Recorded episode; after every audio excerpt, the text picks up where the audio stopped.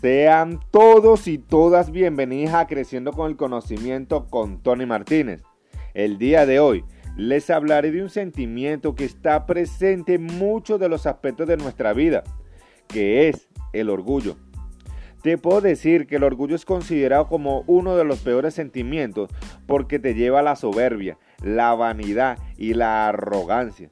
Si cada una de estas actitudes por separado son malas y detestadas, entonces, ¿cómo se pudieran describir todas estas actitudes concentradas por el sentimiento del orgullo?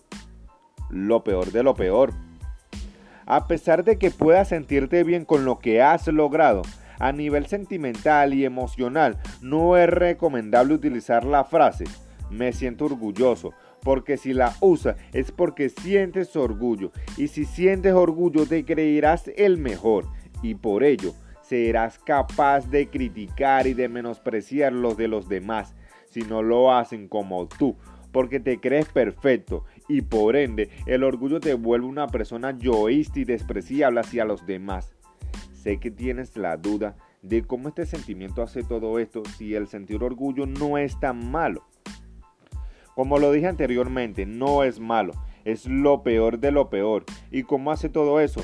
Primero debes recordar a qué te lleva el orgullo, que es la soberbia, y esta te encierra en que es lo que tú dices, piensas y crees. La vanidad, que esta te encierra en una gran estima de ti mismo, y la arrogancia, que esta hace que quieras que todos vean, oigan y hagan lo que tú haces.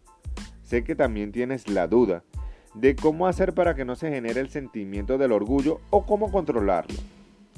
Todo se basa en la humildad ya que ésta debe de estar presente en todos los momentos de nuestra vida y sobre todo con este sentimiento tan potente y persistente que es el orgullo. Haciendo una analogía biológica, el orgullo sería el apéndice de los sentimientos, ya que al igual que el apéndice, el orgullo no tiene ninguna función útil, más cuando lo sientes en ti, te encaminas hacia la destrucción de tus relaciones interpersonales y por ende te autodestruyes sentimental y emocionalmente.